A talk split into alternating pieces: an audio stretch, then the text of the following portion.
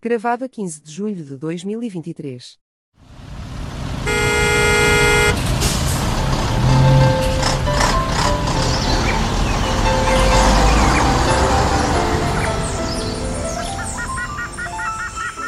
Triangulação do círculo. Vocês estão fechadas hoje? Mas uma pessoa tem sempre trabalho de back-office para fazer, para preparar já a semana. Análise de gráficos. E de notícias, que eu tenho aqui muita boa notícia para analisar. Bem, meus amigos, muito bem-vindos ao centésimo, sexagésimo, sétimo episódio da vossa Triangulação do Círculo. Sou eu, o moderador de serviço hoje. O meu nome é Max Spencer Donner e estou em Atenas, que também podia ser o inferno à face da Terra. Tal é o calor. Ah, tão linda, Atenas, gosto tanto. Vou lá estar para o ano. Vou lá molhar o meu pincel. Ah, mas estava muito calor, Max.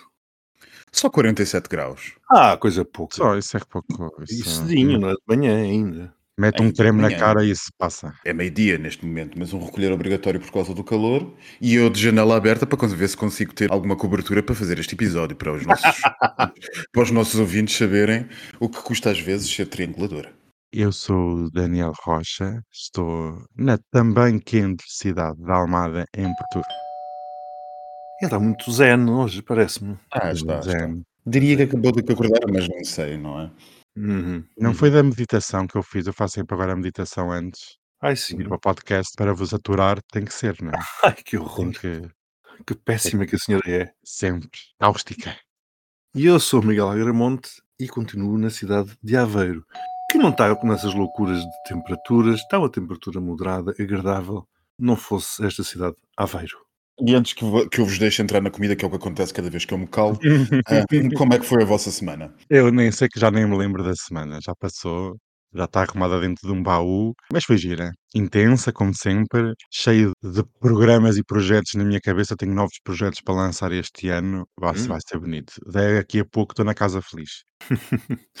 A minha foi mais calma do que as anteriores, sem poder, que se fosse mais complicada, ela estaria num manicômio, com certeza. E, portanto, eh, já deu para, pelo menos, poder respirar e poder almoçar como uma pessoa normal, sem ser uma Santos em 15 minutos. Todos dias. Santos Leitão. Ah, quem me. Bom, lá está, estão a ver o que aconteceu. Eu calei-me Olha e lá, eles lá foram naquele. para a comida. Meus amigos, hoje temos um episódio bem cheio, portanto deixem lá a comida para o postigo, Oh. se é que vai ser servida alguma. Temos um episódio bem cheio com bastantes temas, porque isto- estamos quase na silly season e, portanto, as pessoas começam a acelerar o que têm a dizer.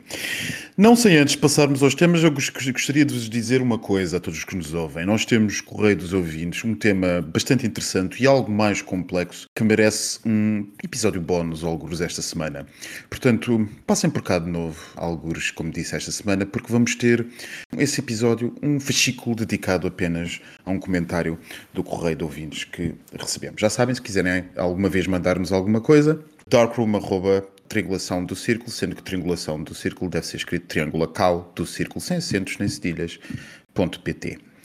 Pronto, o primeiro tema que temos esta semana para comentar é um magnífico cartoon, um magnífico cartoon que a RTP exibiu, chamado A Carreira de Tiro. É uma rubrica de cartoons que a RTP, antes de dizer, tem desde 2017, salvo erro, e que esta semana que passou deu muita polémica. Deu polémica porque mostra um polícia a atirar ao alvo, com cada vez mais intensidade, e à medida que o vídeo vai andando, este vídeo de cartoon, cartoon político, vai-se vendo que a intensidade sobe e depois vemos a imagem dos alvos e os alvos são cada vez mais escuros. Ou seja, no alvo mais escuro, os tiros foram todos concentrados. Enfim, isto deu Os uma. alvos não, são um- não se limitam a ser um círculo, são, é São é uma pessoas. figura humana, não é? Exato, são figuras humanas, exato, é preciso dizê-lo. E portanto, isto tudo deu a polémica que deu. Isto porquê? Porque a PSP considerou que o vídeo representa juízos ofensivos da honra e da consideração de todos os profissionais da PSP que diariamente dão o seu melhor para garantir a legalidade democrática. Isto parte de um comunicado enviado às redações. Imagina da Silva, essa pessoa que parece que se eternizou ao comando da PSP, assim como o nosso antigo diretor da GGS antes da pandemia, que também lá estava há muitos anos. Há certos cargos que não se percebe no país parece que são eternos, o que é claramente republicano e democrático. Imagina da Silva rapidamente se chocou e lançou polémica e apresentou uma queixa-crime no Ministério Público e uma participação à entidade reguladora da comunicação social. E ainda por cima, o Ministro da Administração Interna que nós estávamos à espera, ou poderíamos eventualmente estar à espera que viesse trazer algum bom senso, rapidamente se colocou ao lado de Magina da Silva e da PSP, dizendo que este tipo de juízos eram ofensivos da honra, de facto, e que a PSP fazia um trabalho exímio todos os dias de proteção do cidadão e que este tipo de cartoons políticos e críticas políticas não contribuem para a estabilidade das operações da PSP. Pior ainda, no meu entender, que não é suposto dar os comentários, mas digo já, pior ainda foi telefonar para a RTP, o Ministro da Administração Interna, para exprimir o seu, enfim, desconforto, desagrado com a situação. Antes de vos passar uma parte essencial que, que é preciso dizer, este cartoon era acerca da situação em França. Portanto, alguém enfiou o chapéu. Quem quer começar?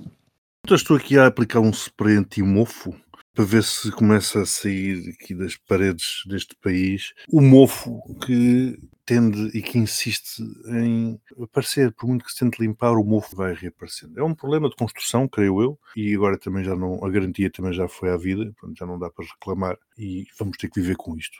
Quer-me parecer, vamos ter que viver com um país cujas paredes têm uma tendência para ganhar mofo.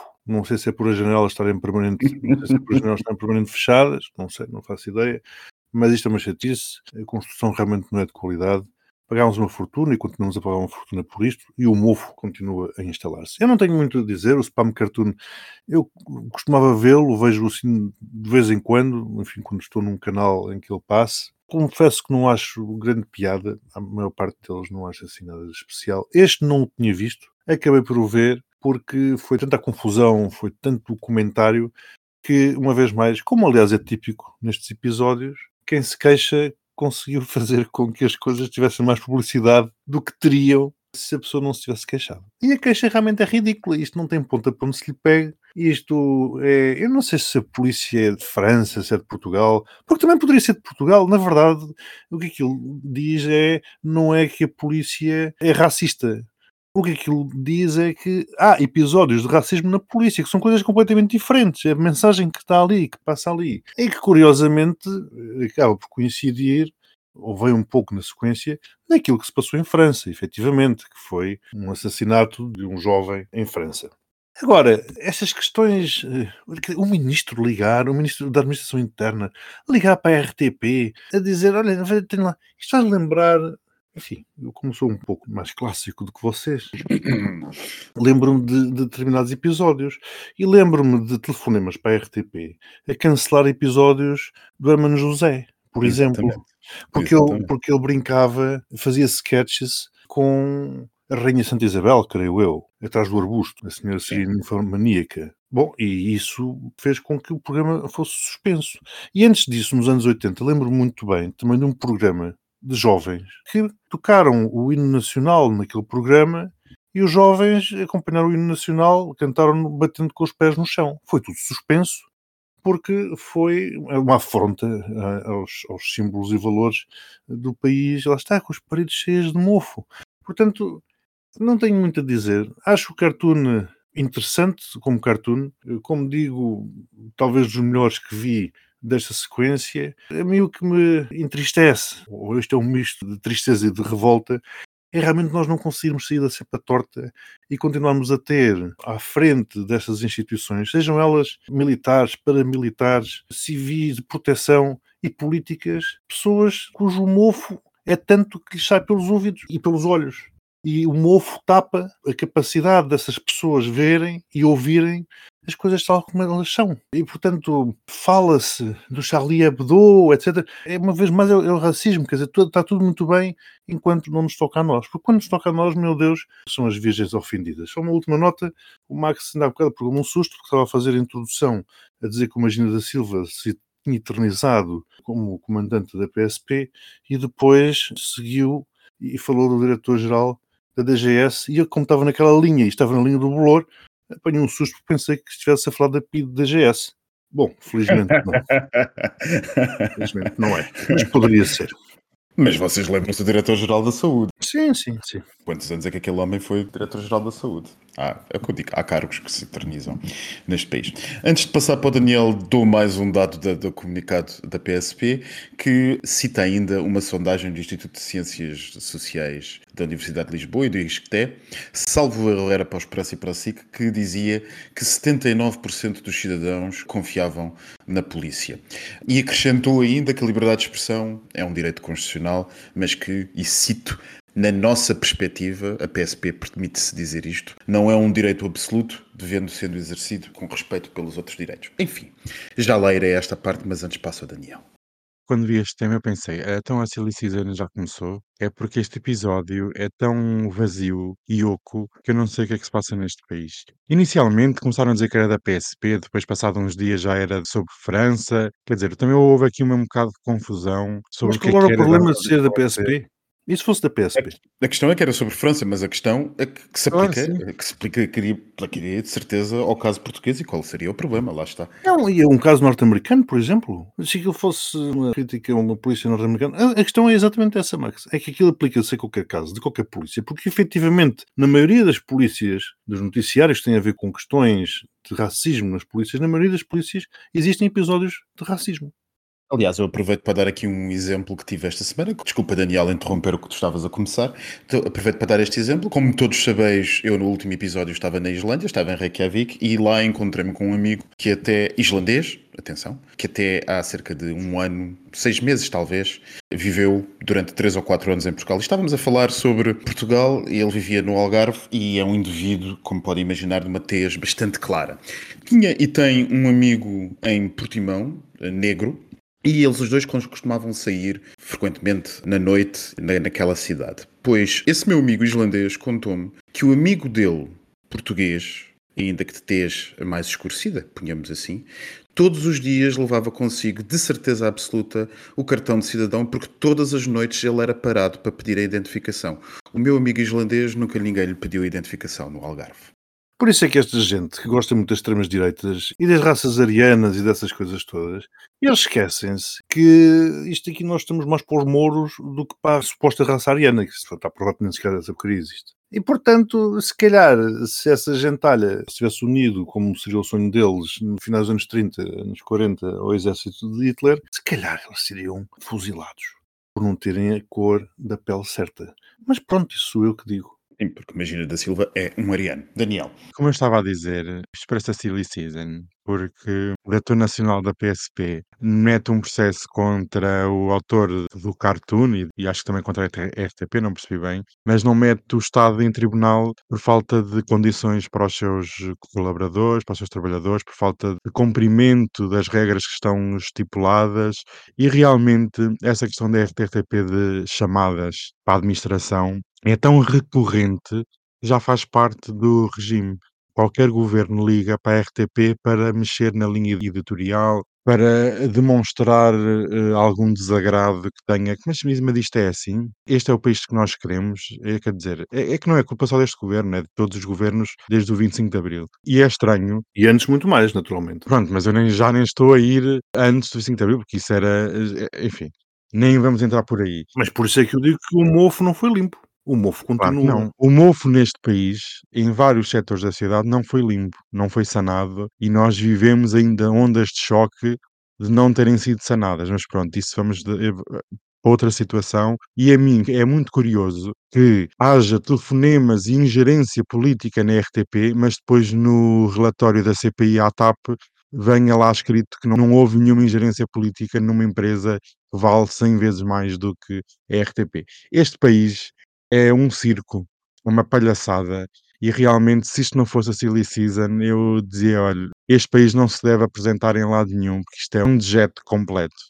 Eu, antes de passarmos para o próximo tema, gostaria de dar só um, um toquezinho naquilo que disse há pouco sobre o comunicado da PSP, em que a entidade policial diz que não é um direito absoluto de liberdade de expressão, devendo ser exercido com respeito pelos outros direitos. Eu já várias vezes disse no nosso podcast que, de facto, o direito à liberdade de expressão não é um direito absoluto. Isto é verdade. Isto devia ser, aliás, uma coisa que toda a gente devia saber na ponta da sua língua, incluindo muitos dos membros de extrema-direita das polícias portuguesas e não só. Mas tentar usar este princípio para se proteger da crítica, sobretudo quando a crítica tem uma natureza profundamente institucional e não há propriamente aqui uma crítica direta a este ou aquele indivíduo, mas sim uma crítica difusa, institucional, é tão mais estúpido quanto achar que nós nos podemos defender de qualquer coisa simples com uma arma de tiro. Porquê? Porque tudo tem que ser proporcional. Ora, é natural que democracia haja uma crítica a uma instituição e é natural que também que em democracia essa instituição saiba perceber que é tanto mais desproporcional a resposta quanto extrema for o posicionamento dessa instituição. Porquê? Porque naturalmente tem que aturar mais sendo uma instituição. E é isto que Imagina da Silva não percebeu. É que Sim, é verdade que há que ter respeito pelos outros direitos, mas isto tudo é ferido no caso concreto em função da proporcionalidade. E aqui não houve claramente nenhuma. Mas por falar em proporcionalidade e em mofo, vamos já ao próximo tema. E o próximo tema tem muito que se lhe diga, e eu tenho a certeza absoluta que o Miguel vai ter muita coisa para dizer, até porque eh, vai provavelmente dizer muito daquilo que já nós dissemos. Como é que foi a expressão? Se os políticos não disserem basta, alguém vai dizer chega. Brilhante, Rui Rio, brilhante, Rui Rio. Rui Rio deu-nos esta semana, como dizer, um comício de varanda, muito assertivo, depois de cerca de 100 inspectores da Polícia Judiciária se terem espalhado pelo país em operações de buscas domiciliárias e às sedes distritais do PSD, as domiciliárias incluindo, assim se entende daquilo que eu disse, a Rui Rio, às 7 da manhã, em Bondo, já com as televisões avisadas antes de começar a busca, porque é às 7 da manhã, para aqueles que eventualmente não saibam, porque as buscas domiciliárias só podem ocorrer a partir de uma certa hora. É um país que teve a experiência da ditadura e, portanto, ainda, ainda protege alguns direitos. Pronto, isto tudo porque supostamente se investiga uma suspeita de peculato e desvio de fundos públicos, estaria em causa o financiamento de atividades do partido com verbas utilizadas do financiamento do grupo parlamentar, que enfim daria lugar a uma eventual investigação. Uh, Marcelo Rebelo de Sousa, uh, o professor de Direito da Nação, já veio dizer que isto é tudo uma zona cinzenta, como se ele não tivesse que comentar, não é? E, entretanto, também fez saber na imprensa que esta tinha sido mais uma investigação criminal. Aliás, a sábado falou dela, salvo erro, em 2020. Mais uma investigação criminal que começou com denúncias anónimas. Uma investigação criminal, diria eu, política, que começou com denúncias anónimas. Enfim, como disse Rui Rio, se os políticos não disserem basta, alguém vai dizer chega. E diria eu aquilo que sempre disse, ou por outra faço eu a pergunta: o Ministério Público está a contribuir para o Chega?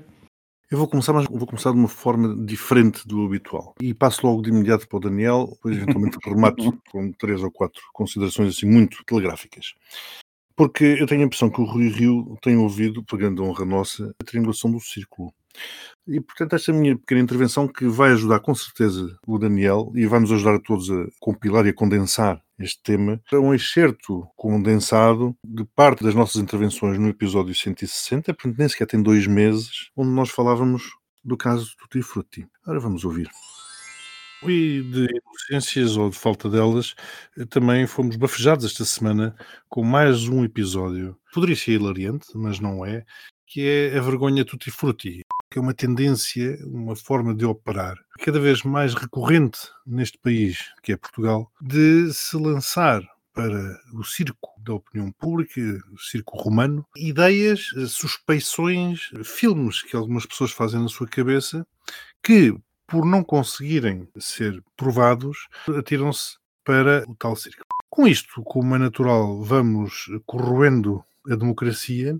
O que eu comento é que aquilo que eles acusam, ou seja, uma suposta associação de partidos do dito Bloco Central estar a corroer a democracia, eu digo que é precisamente o contrário, que é este tipo de atuação de um poder da República associado a um poder não oficial, que é a comunicação social, esse sim estar a corroer a democracia portuguesa. E cada vez mais, cada vez com maior frequência, não é a primeira vez que vemos isto, não é a primeira vez que vemos nomes a serem queimados na praça pública e estamos a ter cada vez menos pessoas válidas a terem interesse em participar ativamente na vida política, sobrando apenas, claro está, a quem tudo isto interessa, a quem tudo isto agrada, que é precisamente à extrema-direita. Eu vou ser um bocadinho crítico e agressivo, porque parece-me que o Ministério Público parece-me ser uma organização terrorista. E o que o Ministério Público tem feito ao longo destes anos parece-me que quer derrubar este regime democrático. E falam tanto da ameaça da extrema-direita e do Chega, mas parece-me que o Ministério Público fez mais por isso do que o próprio Chega nestes últimos anos. E não é só neste caso, podemos recuar em inúmeros casos e aqueles mega casos que não dão em nada. Essa questão de não dar em nada, de- também ela corrói o nosso sistema. Exatamente. Passa aquela ideia de que toda a gente faz as falcatruas e depois ninguém é condenado, e na verdade ninguém é condenado porque as acusações foram mal feitas e a investigação foi mal feita ou não existiu. E isso é que não passa para a opinião pública e isso é que não é dito.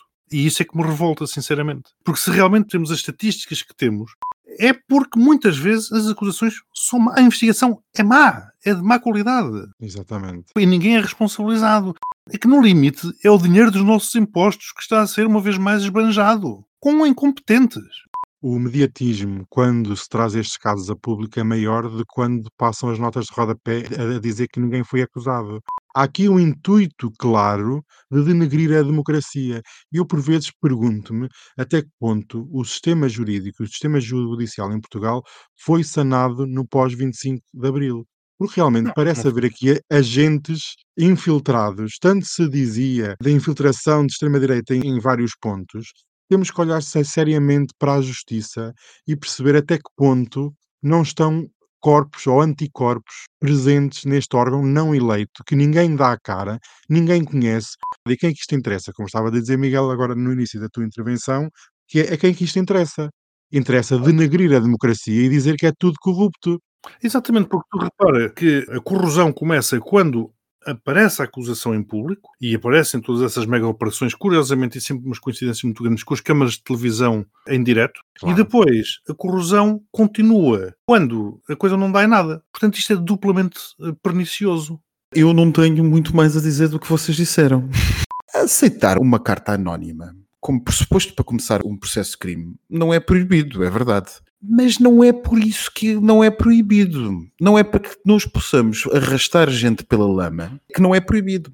A justiça criminal portuguesa não presta. É inexistente, incompetente. Ela presta enquanto for para julgar conduções sem carta, conduções sob efeito de álcool, violência doméstica, e mesmo assim eh, teria aqui muita coisa para vos dizer, e homicídios de polichinelo porque alguém resolveu avançar no seu terreno mais do que devia e então o lado, ainda comum no norte, pegou de si e matou. Porque para além disto, isto é um país de pilha-galinhas.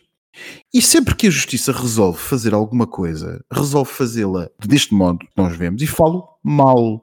Eu falo mal por razões que são essencialmente de instrumentalização da justiça para que ela sirva pressupostos políticos e ou da imprensa, do poder mediático. Se alguma vez nós quisermos perceber onde é que a extrema-direita cresceu neste país e como é que ela cresceu, talvez devêssemos olhar para o Ministério Público. Porque o Ministério Público fez a cama para o país se deitar. Durante os últimos 25 anos, mais não fez se não entregar-nos processos mal feitos, com uma incompetência generalizada, com uma incapacidade de fazer o que quer que seja, sem que haja um único responsável. Nunca houve um único responsável, nunca houve ninguém que pensasse que isto não pode continuar assim. Enquanto poder institucional, o Ministério Público é, infelizmente, e tenho muita pena de o dizer, uma das grandes causas da extrema-direita que temos, porque causou ativamente esse fenómeno de achar que eles têm todos, isto é uma grande que está tudo a roubar, eles têm todos poder e nunca ninguém é punido e nunca ninguém é apanhado e nunca ninguém faz nada porque eles têm muito. Não, eles não são apanhados porque o trabalho é mal feito. Pronto. Portanto, eu- Não há muito a dizer, não é? Então, neste caso, acho que, acho que para além dos bons comentários da varanda, podemos passar ao próximo tema, não concordam? Eu acho que isto passou a ser muito mais prático. Para já ficámos com as coisas registadas e depois é assim, agora, ah, eu também, pumba, carregamos no play e dizemos, olha, está aqui o que dissemos.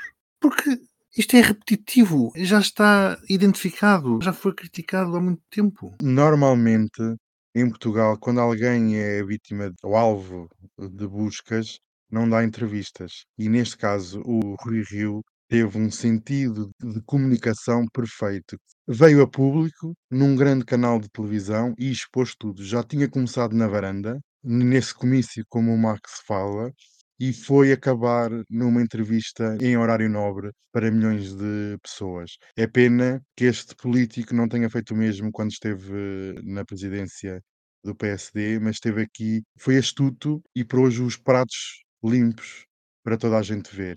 E quem não deve não teme, e Rui Rio demonstrou isso mesmo na entrevista que deu à SIC. E quem é que não se viu? Montenegro. Exatamente. Quem é que é o líder da oposição afinal? E espero que ele continue nesse, nesse regime, porque realmente alguém tem que dar o, o peito às balas. Porque senão, é como ele diz, aquela frase que o Max já referiu aqui duas vezes: se ninguém disser basta, alguém vai dizer chega. E é isso mesmo. Bom, enfim, a questão da varanda não gostei muito, chamo-lhe serenata, aquilo parecia uma serenata. Renata, um bocado- um bocado cada um cha- eu, chamei, é? eu chamei comício, mas calhar essa Renata também fica melhor que É uma serenata e depois ele a passear, a passear no seu carro clássico, também foi coisa.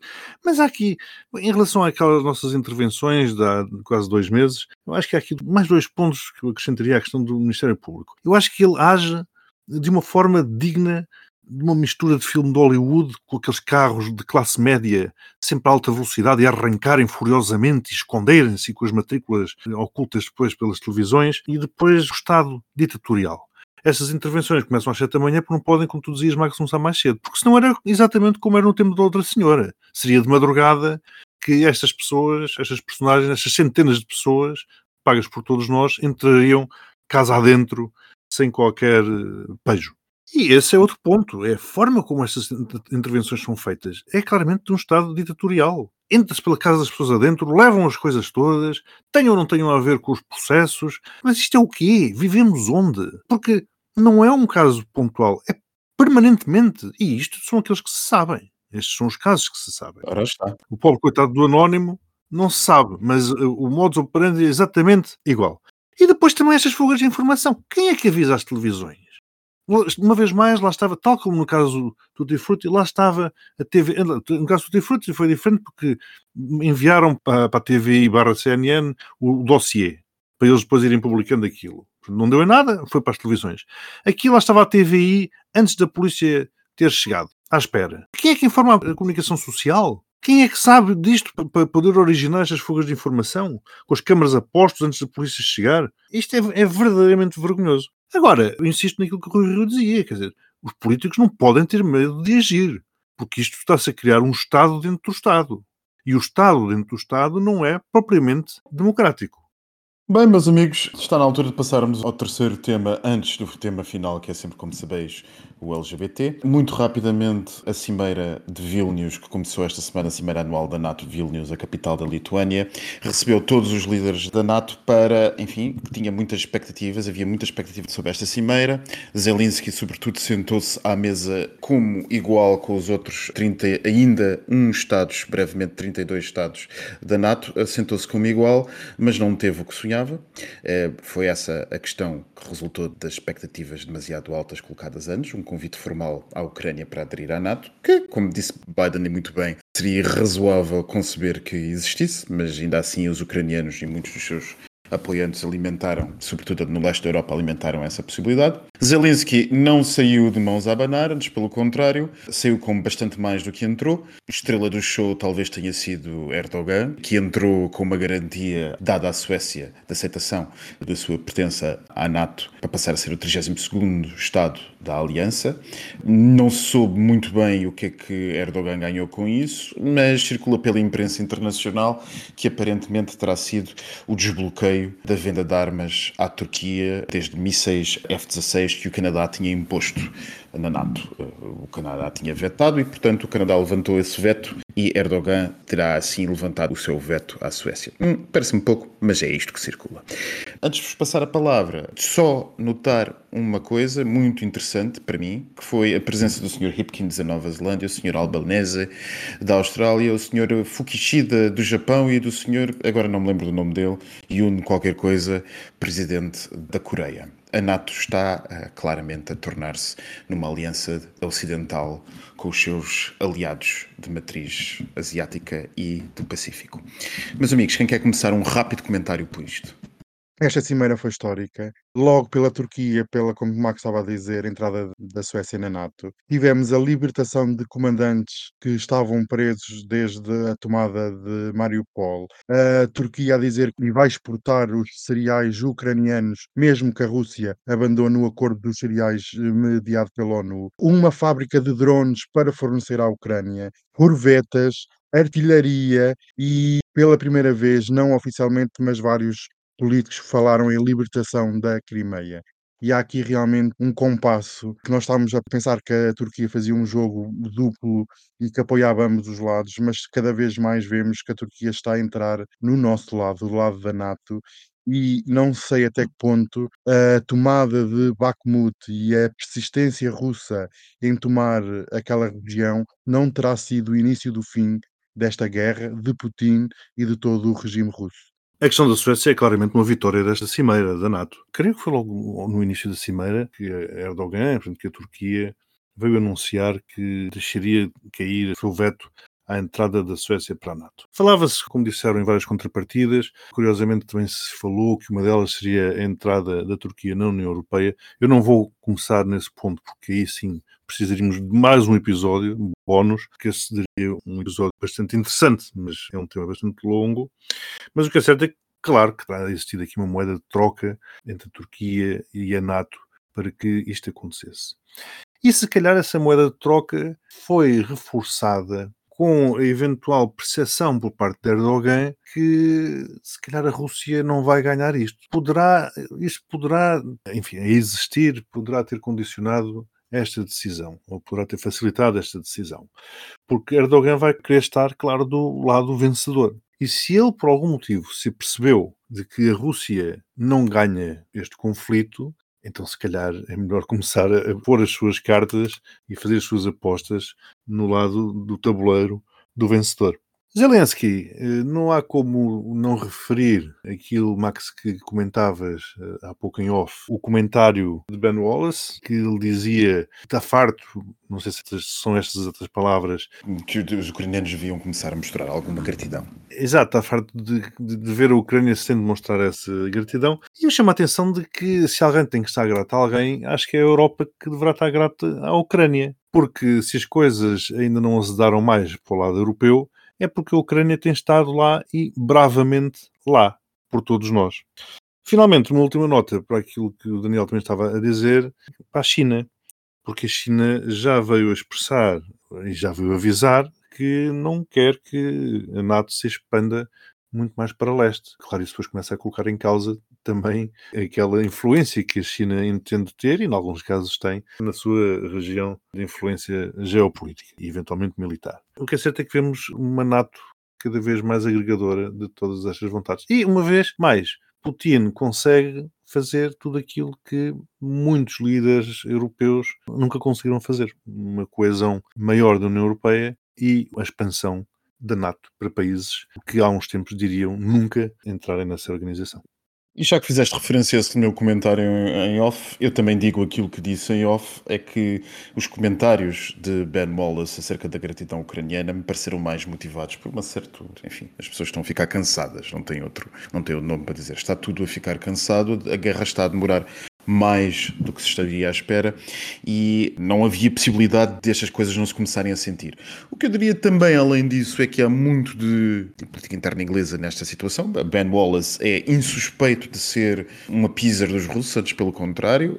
Ben Wallace era avançado como um dos potenciais, vá lá, mesmo-lhe assim, potenciais candidatos a primeiro-ministro antes de Sunak aparecer e, sobretudo, não foi propriamente levado adiante a sua proposta como primeiro-ministro justamente por uh, ser visto como demasiado militarista e demasiado beligerante com a situação russa, isto já depois da guerra ter começado. Sunak, pelo contrário, é visto como um homem mais calmo e mais ponderado na questão ucraniana e, portanto, estar-se à espera que, a seguir aos comentários de Ben Wallace, rapidamente alguém lhe tirasse o tapete e foi Sunak que lhe tirou, dizendo que os ucranianos mostravam a sua gratidão permanente e diariamente, quando mais não fosse através dos numerosos telefonemas de Zelensky que recebia acerca daquilo que o Reino Unido dava. Portanto, esvaziou-se assim a polémica e evitou-se, sobretudo, que isto pudesse ter sido usado como, chamemos-lhe marketing do Kremlin a seguir a esta cimeira.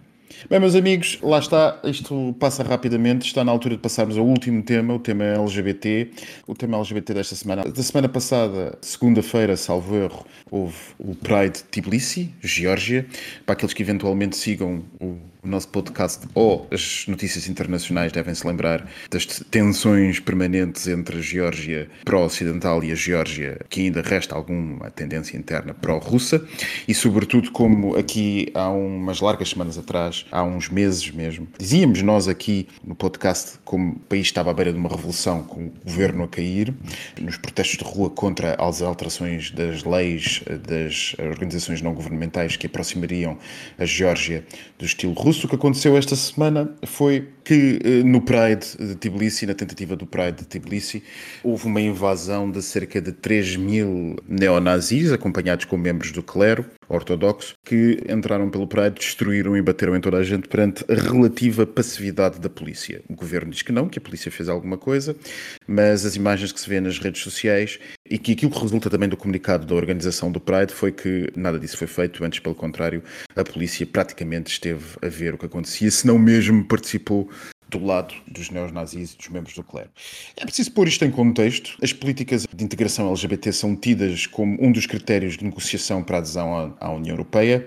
A Geórgia tem a tendência moderada, o setor moderado e grande parte da sociedade uh, georgiana gostaria de aderir à União Europeia. Isto não é uh, segredo para ninguém.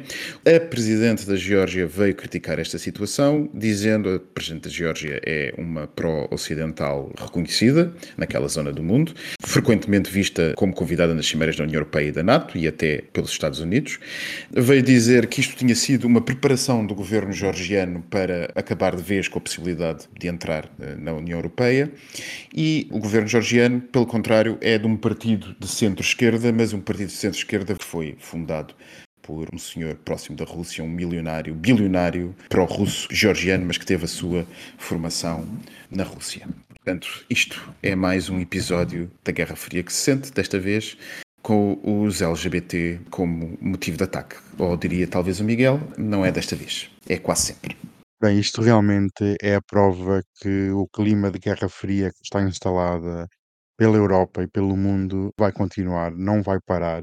É triste ver estas situações. Eu, quando vi as notícias, fiquei extremamente desiludido. O trabalho que é preciso ser feito Lá está, como aqui o Miguel disse muitas vezes, faz sentido um Europride em Lisboa, não faz sentido nenhum. Há sítios onde a presença da força da comunidade fazia muito melhor mas pronto, é o que temos. Estou muito desalido com a situação e não me parece que isto vá melhorar assim tão cedo, visto que quando existe uma guerra física, política, económica, tecnológica, há muita coisa que fica para trás e os nossos direitos tendem sempre a ficar para trás perante a realpolitik. É o que eu tenho a dizer sobre este tema. Pela quinquagésima vez, para quem nos ouve, os gays serão, ou se calhar já estão a ser, os novos judeus. Serão perseguidos, são perseguidos por todo tipo de regime, muitas vezes inimigos entre eles, mas sempre com este denominador comum de morte aos gays. E, neste caso, como a Rússia está metida ao barulho, pois teremos dedo da Rússia neste episódio. E, afinal de contas, o que nós vemos é que os nazis e os neonazis não estão fora da Rússia a tentar invadir a Rússia, como se foi apresentado como justificação para a invasão da Ucrânia. Eles estão, sim, os nazis e os fascistas, enfim, confundem-se facilmente, estão no poder, estão no poder na Rússia há muito tempo. E são eles que estão por trás de muita coisa, nomeadamente, também estamos cansados de o repetir, da eleição de vários presidentes no mundo ocidental. Ah, nem mais. E por falar em fascismo e em coisas do género, vamos ao postigo onde somos sempre maltratados. O postigo de Daniel. Tenho a dizer que vocês são umas pessoas horríveis. Vocês são super bem tratados.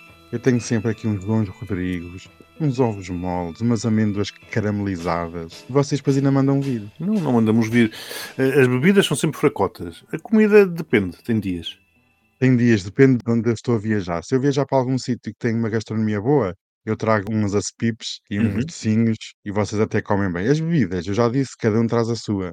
Vocês não me ouvem e depois levam com um vinho carrascão daquele do Lidl a 59 cêntimos. Que faz crescer pelos no peito. Daquele de pacote, que é para temperar Uhum. a comida.